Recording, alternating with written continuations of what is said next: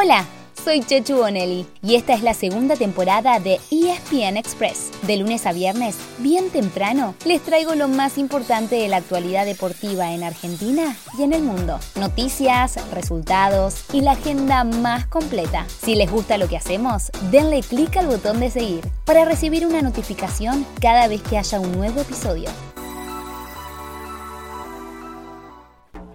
Pablo Díaz. Señores, la regaló Pablo. Colidio. Ahí va Colidio, se va. Colidio, Colidio, Colidio, Colidio.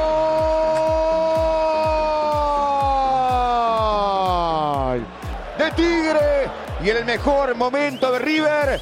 Llega el segundo de Tigre. Tigre 2. River 1. Ganó Tigre. Se mete en la semifinal de la Copa de la Liga Profesional de Fútbol.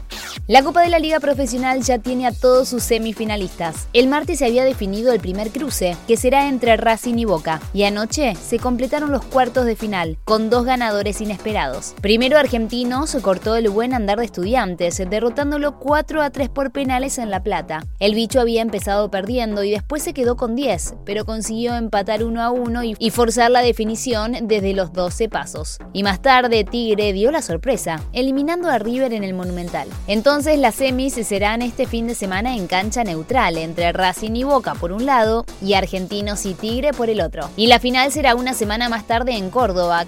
En Europa también se va terminando la temporada y ayer algunos argentinos estuvieron de fiesta. Es el caso de Lautaro Martínez y Joaquín Correa, por ejemplo, que ganaron la Copa de Italia con el Inter de Milán. El Nero Azurro le ganó 4 a 2 en tiempo extra a la Juventus, de la que ayer se despidió Paulo Dybala. A la joya se le terminó el contrato y uno de sus posibles destinos es el Inter.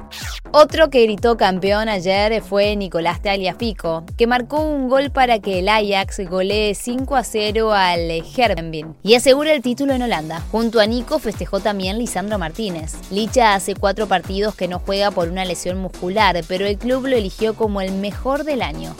Además, Rodrigo de Paul anotó en la victoria 2 a 0 del Atlético Madrid para que el colchonero quede muy cerca de clasificar a la próxima Champions League. Y en Inglaterra, Manchester City goleó 5 a 1 a los Wolves para volver a sacarle 3 puntos al Liverpool en la carrera por el título, a la que todavía le faltan dos fechas.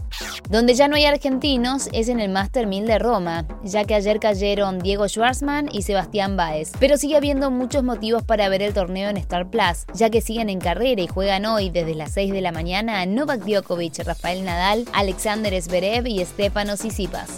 Donde sigue habiendo un argentino es en los playoffs de la NBA. Hablamos de Luca Vildosa, que forma parte del plantel de los actuales campeones, los Milwaukee Bucks. Anoche su equipo ganó y se puso 3 a 2 en su serie de semifinales de la conferencia este frente a los Boston Celtics y solamente necesita una victoria más para pasar a la final. Un último mensaje, a modo de recordatorio. Este fin de semana pelea el boxy Brian Castaño. Tiene la chance de conseguir algo que no logró ningún argentino, unificar los cuatro títulos de una categoría, en este caso Super Welter. Ya lo intentó el año pasado frente a Germel Charlo en un peleón que terminó empatado. Y el sábado tendrá otra chance contra el mismo rival, y lo van a poder ver y disfrutar por ESPN y también por Star Plus. Así llegamos al final de nuestro episodio de hoy. Soy Chechu Bonelli y de lunes a viernes, al comenzar el día, les cuento lo que pasó y lo que se viene en el mundo del deporte. Los espero en el próximo episodio con mucho más ESPN Express.